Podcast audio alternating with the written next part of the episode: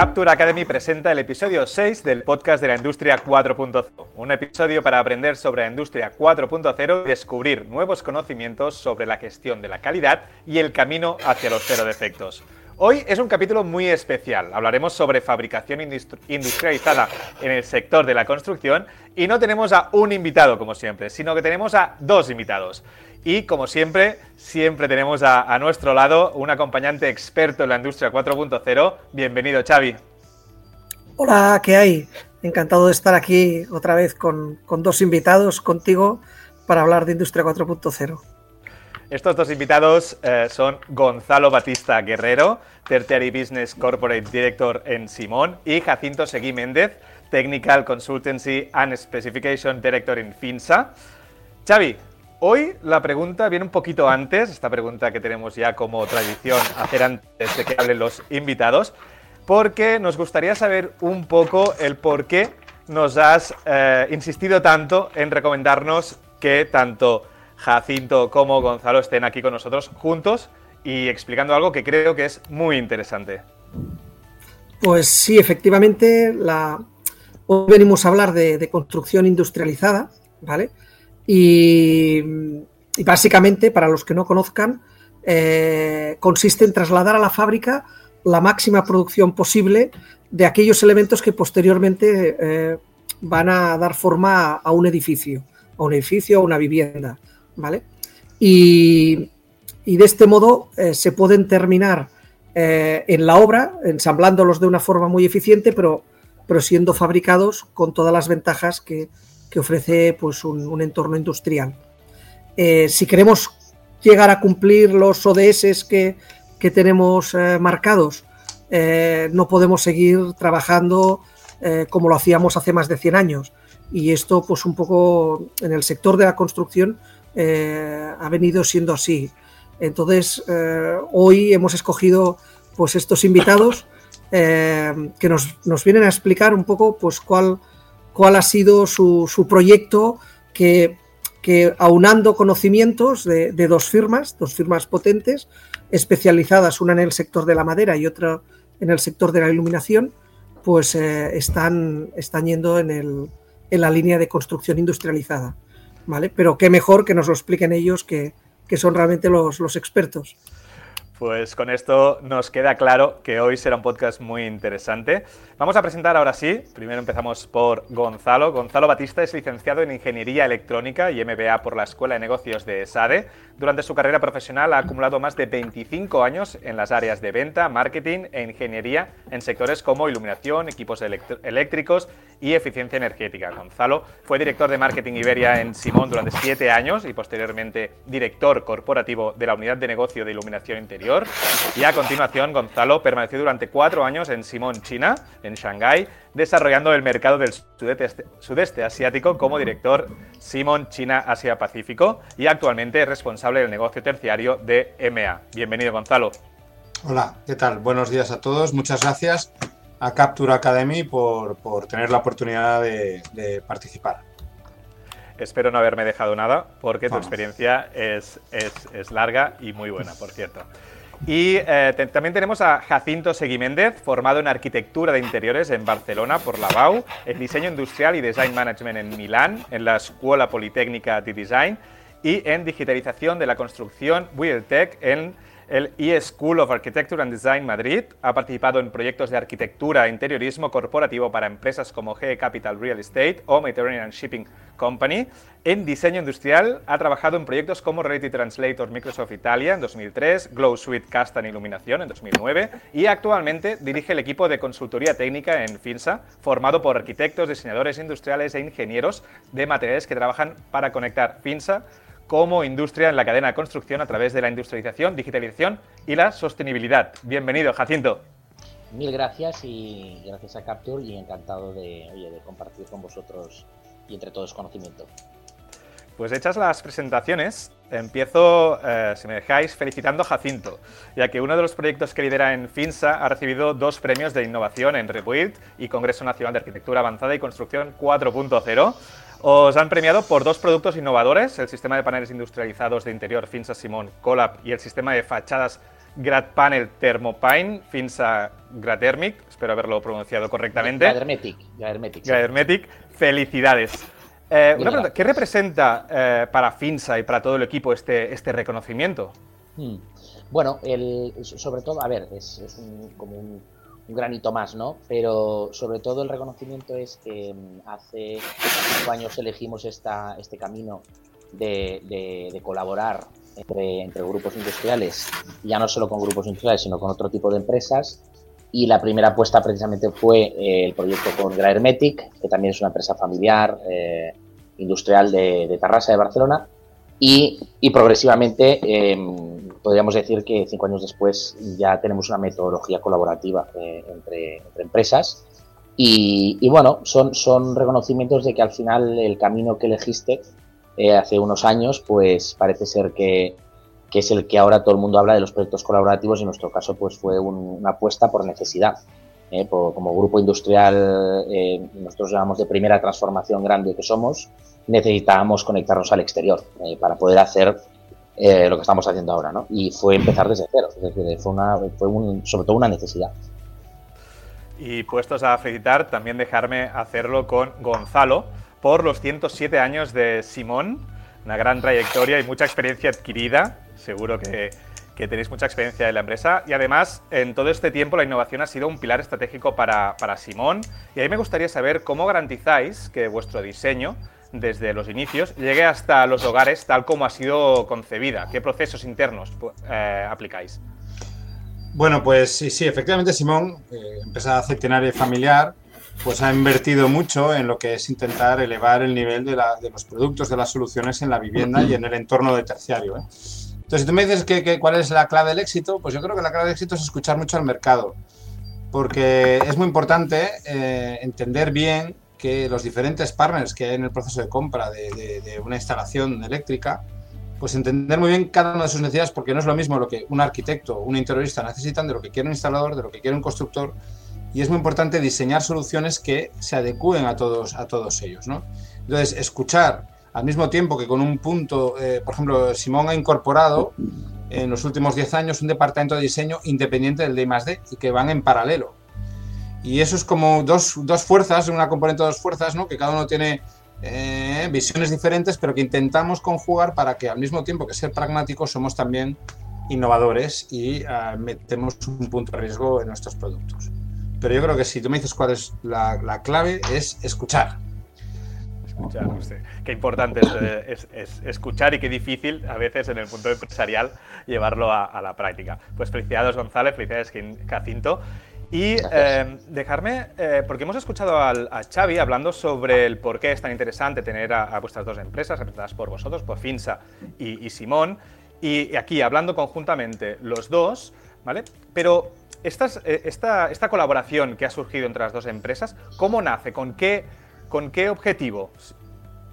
Jacinto. Sí, bueno, a ver, el objetivo principal de, este proyecto entre Finsa y Simón es crear una empresa que sea capaz de desarrollar soluciones industrializadas 2D, em, sobre todo, como, como comentaba Xavi, lo que se comenta eh, y, lo, y sobre todo lo que se está desarrollando la construcción que es DFMA, Design for Manufacturing and Assembly, es decir, diseñar, fabricar y ensamblar, y, y, y, disassembly, ¿no? DFMA, que realmente tú seas capaz de fabricar componentes en 2D para interior, sobre todo para fit-outs de edificios, que se puedan instalar, desinstalar y reutilizar en otro edificio.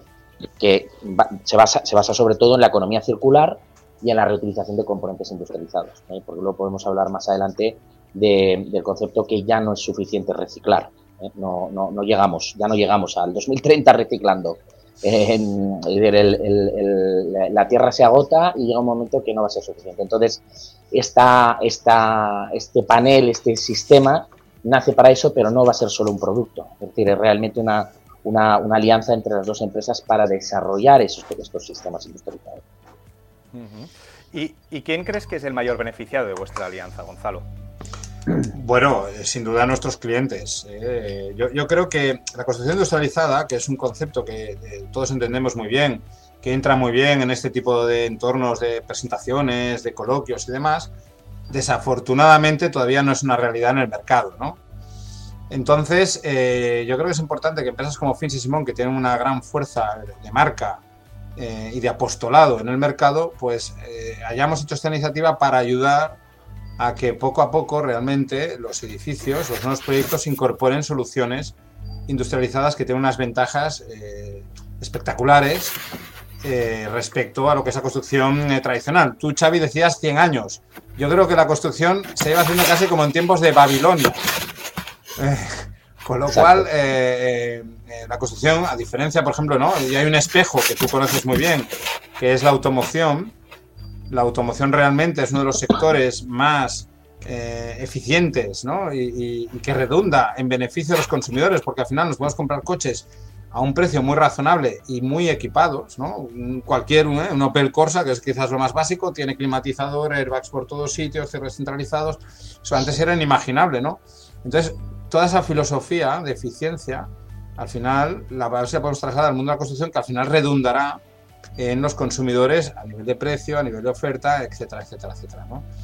Entonces, perdón. Ahora, no, no, no, me preguntaba que ahora has dicho, hasta está hablando de la automoción, ¿no? Pero, pero aparte de la automoción, ¿existe alguna otra industria que se beneficie de, de, esta, de, de lo que estamos hablando hoy? Hombre, yo creo la, aeronáutica, ¿no? La aeronáutica incluso está por delante incluso de la automoción, en innovación y en... De hecho, los, los, la metodología BIM, que es lo que estamos aplicando ahora en la construcción, ¿no? Que es, es utilizar datos en el modelo, en el modelo de diseño, en el modelo de, de, de, ensamblaje y el modelo de mantenimiento, ¿no? Es decir, tener gemelos digitales parametrizados de lo que son los edificios. La metodología BIM en la aeronáutica en la, en la industria automóvil y en la naval se está utilizando desde hace ya 30 años. O sea que lo que explicaba Gonzalo es que eh, el sector de la construcción mm, no ha evolucionado en, en, 1500 años. Es un, está menos digitalizado que la agricultura, de hecho. O sea que imaginaros por dónde estamos, ¿no? Se está, se está empezando a, a digitalizar poco a poco.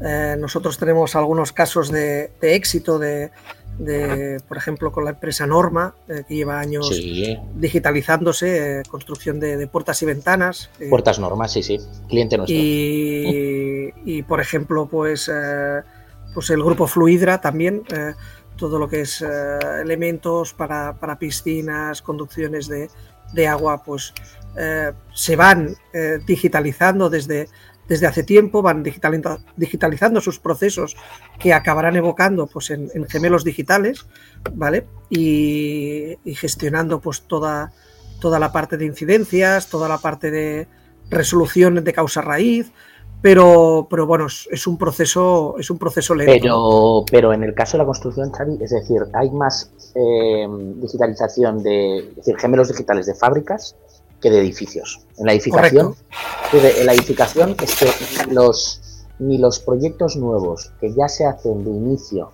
con un modelo BIM, luego no se actualiza el modelo BIM hacia ese género digital que es, el, en teoría, el, el, modelo de operaciones que es el de mantenimiento. ¿no? Y, y, es que ni así eh, las, los grandes propietarios eh, llegan a ese punto de digitalizar, aunque todos los fabricantes tengamos componentes digitalizados, Luego tiene que haber una gestión del modelo digital y del, y del, gemelo digital y cuesta. Es decir, esa parte, la parte, la parte de propiedad todavía está lejos. Cuesta porque además hay mucha gente involucrada, ¿no? Porque, como tú decías, el modelo BIM es, es muy interesante, es el, es el, gemelo digital del edificio y tanto sirve desde su inicio, cuando se diseña, cuando se calcula pues todo tipo de simulaciones de estructurales y demás, llegando hasta, hasta el final de la vida útil del edificio, ¿no? Y incluso su, su, su, demolición o, reciclaje, ¿no? Bueno, bueno, desmontaje, ¿no? Más que yo, ya diría ya, intentaría intentaríamos que si tú al final has, has, montado un edificio con componentes y luego lo vas a desmontar, tienes toda la información en gemelo digital y sabes qué vida útil ha tenido cada componente, incluso lo puedes desmontar parcialmente, ¿no? Fachadas, sacados interiores. Y reutilizar. Y reutilizar, sí, bueno, desmontar para muy reutilizar. importante, efectivamente. Por aquí, eh, todo esto, ya, eh, no hablamos de gastos, no que hablamos de inversión. Y hay elementos constructivos que, que, entran ya más en el CAPEX que no en el OPEX. Y esto es, Sí, sí. Esto es, un concepto muy diferente, pero lo que pasa es que hay que entender que, claro, todo esto dice eso. ¿Y por qué no se implementa ya? Pues cuando luego vas a la realidad, hay unas inercias, hay unos lobbies eh, que introducir esto, en el caso, sobre todo en el mercado español, ¿eh? porque si miramos hacia afuera, y esto Jacinto lo sabe muy bien, hay países como Holanda, como Dinamarca, como los países escandinavos, donde la construcción modular ya es una realidad importante, de 50%, 60% de la construcción. Sí, en España no llega ni al 1. No llegan al 1. Pero también aquí yo creo que nos forzará, independientemente de todas estas ventajas, también tenemos un grave problema y es los gremios o la especialización o los profesionales de la construcción o de la electricidad. ¿eh? Eh, faltan, eh, cuesta encontrarlos, la gente joven no le atrae, ellos quieren ser influencers. Y, claro, eh, la construcción eh, industrializada permite no ser tan dependiente de, esta, de, este, de esos profesionales. Entonces, a lo mejor no iremos por, eh, por las ventajas, de, sino que iremos porque es que o se hace así o no va a haber construcción. No, no, no, totalmente, totalmente. Yo creo que además, bueno, has dicho un punto importantísimo, Gonzalo, que es la formación. decir, la, no es formar a la gente para construir, sino para montar, ¿no? Entonces, el perfil de, de profesional va a cambiar, ¿no? Esto, esto Alemania lo tiene clarísimo, ¿no? La formación profesional em, es, de una calidad altísima porque ya desde el principio está conectada la industria con la formación. Eh, en España, bueno, en la construcción hay una industria y una, y una construcción. Y la construcción va con una formación paralela a la industria y nunca se llega a conectar. Entonces, hasta que no mm, se haga formación profesional industrial, es decir, en, en, montar componentes, pues bueno, será lento y cuesta, ¿eh? porque nuestro caso, por ejemplo, tenemos una fábrica que hemos montado hace dos años, que es Silonor, que es nuestra fábrica de, construcción industrializada de estructuras, de CLT, y estamos formando montadores en España para poder montar estructuras de madera. Es decir, está todo en, desarrollo, ¿no? Y lo mismo yo creo que es Finsa Simon Collab, de momento, nuestros paneles, pues yo creo que hemos simplificado tanto el diseño y el sistema que al final la idea es que se recicle gente en la construcción y que lo pueda montar cualquiera. Y sobre todo la, propuesta de inicio de, desde Simón de, de, plug and play, ¿no? De, la conexión Bailan y esa facilidad de, conexión, ¿no? El otro día, preparando, preparando el, podcast, eh, estaba un poco documentándome y tal, y leía un informe muy, muy interesante eh, que se titula Vivienda industrializada sostenible, de, publicado por, por Aedas Homes, ¿no? que, que es uno de, uno de los líderes aquí en, en España en el sector de la, de la construcción eh, de vivienda. Y, y, bueno, hablaban sobre todos los beneficios que tiene la, la vivienda sostenible y, y, la, y la fabricación industrializada, ¿no? Y, y cómo en países como Suecia, pues eh, el, hay un alto, alto grado de, eh, de avance en, este campo, ¿no? Eh, decías antes que aquí en España pues estamos al 1%, nos queda mucho y evidentemente pues eh, los, los clústeres de la edificación, entidades de este tipo pues, pues pueden hacer mucho por evangelizar y, dar a conocer, ¿no? Pero lo más importante son casos como el vuestro, casos de éxito que se den a conocer y, bueno, pues que, que los podamos promocionar, ¿no?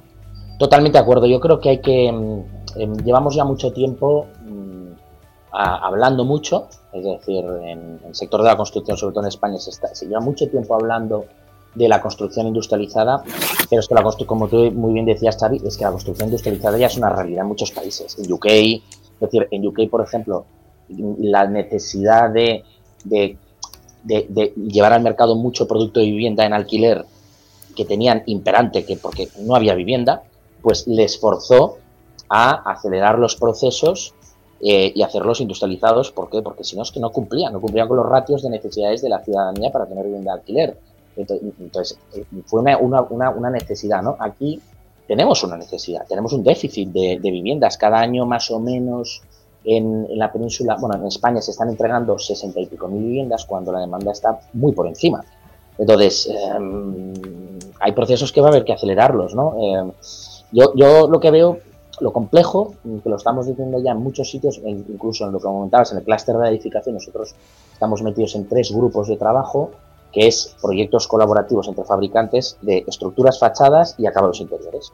Y, hay grupos de trabajo de esto y, la necesidad siempre sale al mismo sitio. Es decir, no hay industria de segunda transformación en, España. Existen unos fabricantes de primera transformación, Finsa, Simón, eh, Cosentino, Roca, que fabricamos piezas de componentes. Y, ese proceso lo tenemos muy bien industrializado, estandarizado, con una calle de suministro, con un pero casi te diría em, digitalizado, pero hay una parte que es un gap, que es esas piezas tienen que ir a un centro de ensamblaje y ahora mismo no existen eh, centros de ensamblaje industrializados, automatizados, robotizados, son talleres lo que hay. Y, y la gran pregunta es, ¿quién va a montar estos centros de ensamblaje? ¿De dónde va a venir la financiación? ¿Va a ser pública y privada? ¿Va a ser solo pública? Y, y, bueno, van a venir fondos de inversión fuera del mundo de la construcción. Entonces, bueno, hay un gap enorme entre esa industria primera y ya el montador que recibe todos estos componentes y los ensambla en obra o, offsite, ¿no? Entonces, hay un gap y hay una, hay un, bueno, una oportunidad muy grande también, ¿no? Y, nos podríais aclarar un poco cuál es la diferencia entre, entre construcción modular y fabricación industrializada, que a veces puede, puede parecer bueno yo creo yo, yo creo que yo creo que a ver se confunde y se están mezclando cosas. A ver la construcción industrializada tiene tres tipologías. La construcción industrializada en 2D la híbrida 2D 3D y la 3D entonces 2D es construir con componentes en dos dimensiones, es decir, pues una fachada en dos dimensiones, un acabado de fachada en dos dimensiones, una estructura en paneles estructurales en dos dimensiones y todo esto se fabrica, en, una fábrica se fabrican paneles en 2D, piezas en 2D. Es decir, Cinza Simon Collab, nuestros paneles son, eh, son paneles industrializados 2D para interior, que tienen luego electrificación y demás.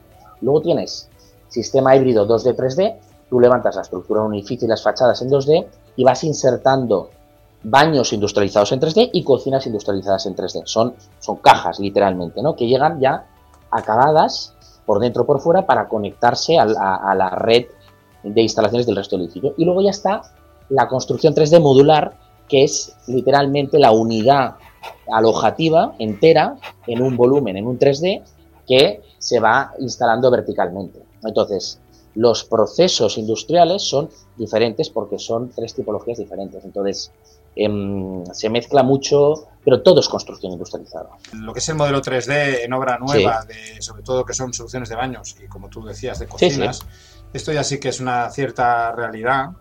Yo creo que ahora sí que gran porcentaje de obra nueva incorpora este tipo de soluciones, pero claro, la oportunidad es inmensa, ¿no? Bueno, todavía queda mucho, Jacinto. Queda mucho, ¿eh? Em, tú ten en cuenta que las fábricas de baños industrializados en España, yo te diría que solo hay tres automatizadas. Es decir, yo he visto fábricas de baños 3D, eh, literalmente, que lo único que tiene es un puente grúa y que llegan soldadores que, que, sueldan el forjado y hacen un mini forjadito para el baño, con vierten luego el hormigón, luego vienen montadores de pladur.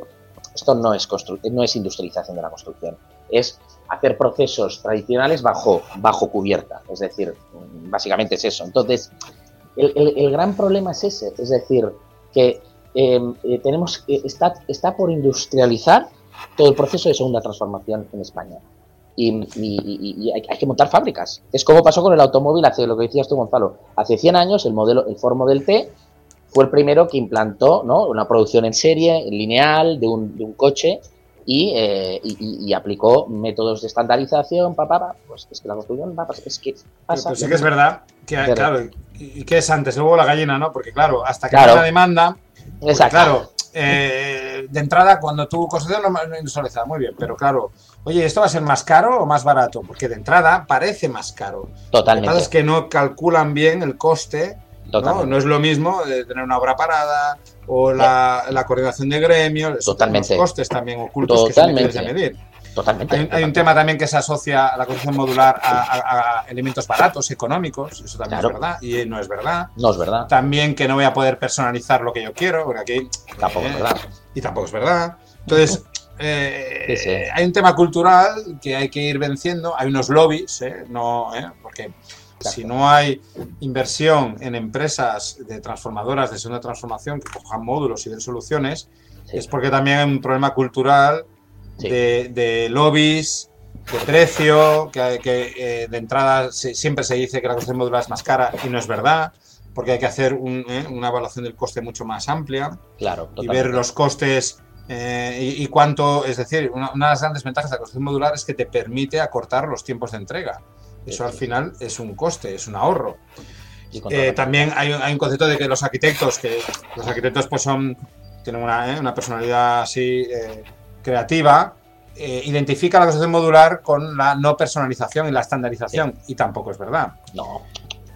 De la misma manera que, hombre, habrá conflictos con los gremios existentes, ¿no? Eh, porque esto va a ser un cambio en el modelo de compraventa, de modelo de prescripción, en el modelo de fabricación. Claro, eh, gremios perderán peso porque pasan de ser empresas eh, con cierto poder. Ahora mismo el Estado eléctrico tiene un poder muy importante en la especificación final de un producto. Claro, el Estado pasa a un juego más de operario o más de. ¿no? Entonces, todo esto genera tensiones que no han pasado, pero pasarán. Y bueno, todo esto hay que ponerlo ¿eh? en, un bote y a ver qué pasa, porque por un lado eh, están ventajas muy claras, pero ese paso de que se concrete, que comencemos a trabajar, todavía no ha pasado. Y eso hace que esas inversiones, comentaba Jacinto, que son fundamentales para bajar costes, para mejorar la eficiencia del producto, pues eso no ha pasado, es verdad. Sí, totalmente. No, yo creo que hay dos cosas eh, más eh, relevantes. Una es la inversión pública. Es verdad que en España en su día se, hizo inversión pública y privada para montar fábricas de componentes de automóviles estratégicamente además repartidas por la península. Tienes en Pamplona Volkswagen, tienes el grupo PSA en, en Vigo, tienes ¿Y por qué? Porque eran, eran estratégicas financieramente hablando para el país, ¿no? Eran, eran macro, macro oportunidades. Pues aquí va a pasar lo mismo. Es decir, es una macro oportunidad para, para España el montar fábricas de segunda transformación de componentes. Entonces, ahí se va a tener que meter la inversión pública también. Si no, es que no, no va a arrancar. Eh, eso que decías tú, Gonzalo, efectivamente, es un poco por dónde se empieza, ¿no? Y luego la otra parte, yo creo, eh, fundamental y relevante es que la metodología del mundo del proyecto va a cambiar. Eh, en la construcción industrializada, como tú partes ya de unos componentes, eh, el, proceso tradicional es una propiedad, eh, un, promotor o un inversor invierte, contrata a un arquitecto, este arquitecto hace un proyecto, este proyecto en, fase de básico se presenta a unas constructoras, hace una primera estimación, luego se hace un ejecutivo y en el ejecutivo se vuelve a valorar y hay un concurso de siete constructoras que lo que van a hacer es apretar el precio no, han participado en el proyecto desde el principio y lo que hacen es simplemente pues, estudiar un proyecto ya hecho por otro y tienen que dar un precio a eso, con muy poco conocimiento de ese proyecto. Con la construcción industrializada lo que, se, hace es sentar a todos los agentes al principio del, proyecto y se decide quién lo va a montar, quién lo va a fabricar, quién lo va a proyectar, quién lo va a mantener y eh, es proyecto colaborativo desde el minuto uno, es decir, de arquitectura y de construcción. Entonces, es que culturalmente eso es un cambio radical y, cambia, es tan, tanto cambio que, bueno, son cambios en el modelo de fabricación, en el, modelo de proyecto, lo que decías tú muy bien, el modelo de comercialización. Entonces, bueno, es un macro cambio y habrá que ir por pasos, ¿no? El cambio es muy grande, pero hay que ir haciendo pasos. hay que ir haciendo pasos, hay que ir introduciendo tecnología, ¿vale? Eh, si no se puede poner a todo el mundo de acuerdo, pues al menos que vaya empezando cada uno por, por su lado eh, teníamos alguna imagen preparada, por ejemplo, de, cómo se digitaliza la calidad en el, sector de la, del automóvil, por ejemplo, pues aquí vemos un panel puerta y cómo se, cómo se reporta la defectología, cómo esto ya se puede ir aplicando eh, individualmente pues en, fábricas, eh, toda esta digitalización al final, pues, pues evidentemente que puede aportar mucho, al sector de las griferías, ya, ya, lo están haciendo, electrodomésticos eh, eh, o, sistemas modulares, ¿no? De, eh, vemos aquí un, pues, pues, una casa, un cubículo, pero todo esto ya, la tecnología ya debería estar entrando. o con ayuda de los Next Generation, como, están viniendo, o, o, por, o por la propia convicción de los ahorros que genera, pero esto ya, ya debería ser así, ¿no?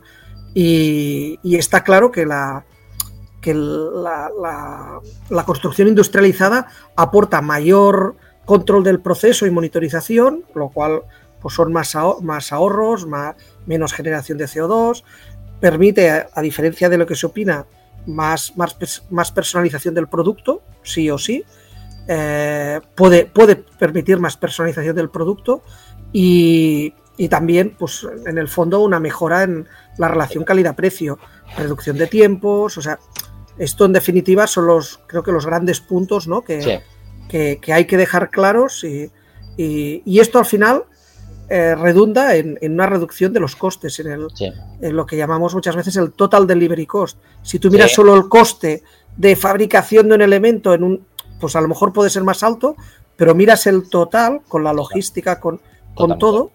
Y realmente aquí hay, hay, ahorros importantes. ¿no? Todo el proceso. Yo, yo lo que.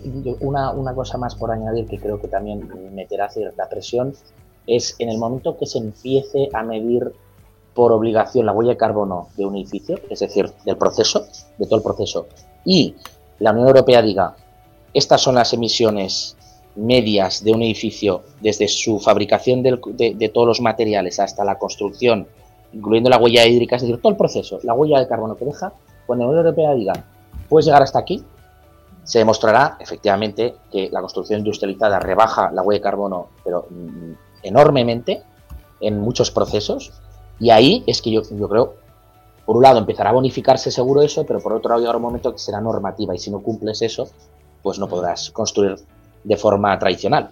Entonces, solo podrás eh, hacerlo de forma industrializada. Entonces, pero todo esto, claro, son procesos, son pasos, y, hombre, ahora mismo no puedes imponer las cosas porque nadie lo haría, pero sí que puedes bonificarlas. Entonces yo creo, ya se está haciendo, de hecho, ¿no? Como decías tú, Xavi, fondos Next Generation van hacia eso, ¿no? Eh, a incentivar, ¿no? Pero bueno, es que es, que es, que es muy macro. Es muy macro. Pero bueno, por, por, por, por como decía Gonzalo, ¿no? Si hacemos muchos mm, eh, eh, productos mínimos viables, ¿no? Y el, este es uno, ¿no? El de Finsa Simón es uno, ¿no? Pero muchos muy pequeños, pues a lo mejor vamos avanzando, ¿no? Como decías tú también, no sé. Correcto. Pues muchísimas gracias Gonzalo y Jacinto por acompañarnos. Eh, creo que ha sido un programa muy, pero que muy interesante. Y muchas gracias Xavi por, por estar otro episodio más aquí con, con, nosotros a este viaje hacia la industria 4.0. Y la verdad, os tengo que decir que tiene mucha razón Xavi, porque ha sido muy interesante conocer un poquito más desde dentro la construcción eh, tal y cual como lo planteáis, industrializada. Pues eh, muchísimas gracias a los dos. A vosotros. Gracias a vosotros, sí. Mucho. Y recordar que nos podéis escuchar en todas las principales plataformas de podcast y vernos en YouTube, en el canal oficial de Capture.io y en la web de capture.io. Nos vemos en el siguiente episodio del podcast que nos trae la plataforma de formación Capture Academy sobre la industria 4.0 y esperamos con muchas ganas la siguiente recomendación de Xavi, que seguro que una semana más nos sorprenderá y en el episodio 7 tenemos seguro un invitado interesante, que aún no me lo ha dicho, Xavi, estoy esperando a que, a que me lo pases. Y muchísimas gracias por estar ahí y nos vemos en el episodio número 7. Muchas gracias. Muy bien, gracias. Gracias. Saludos. Hasta la próxima.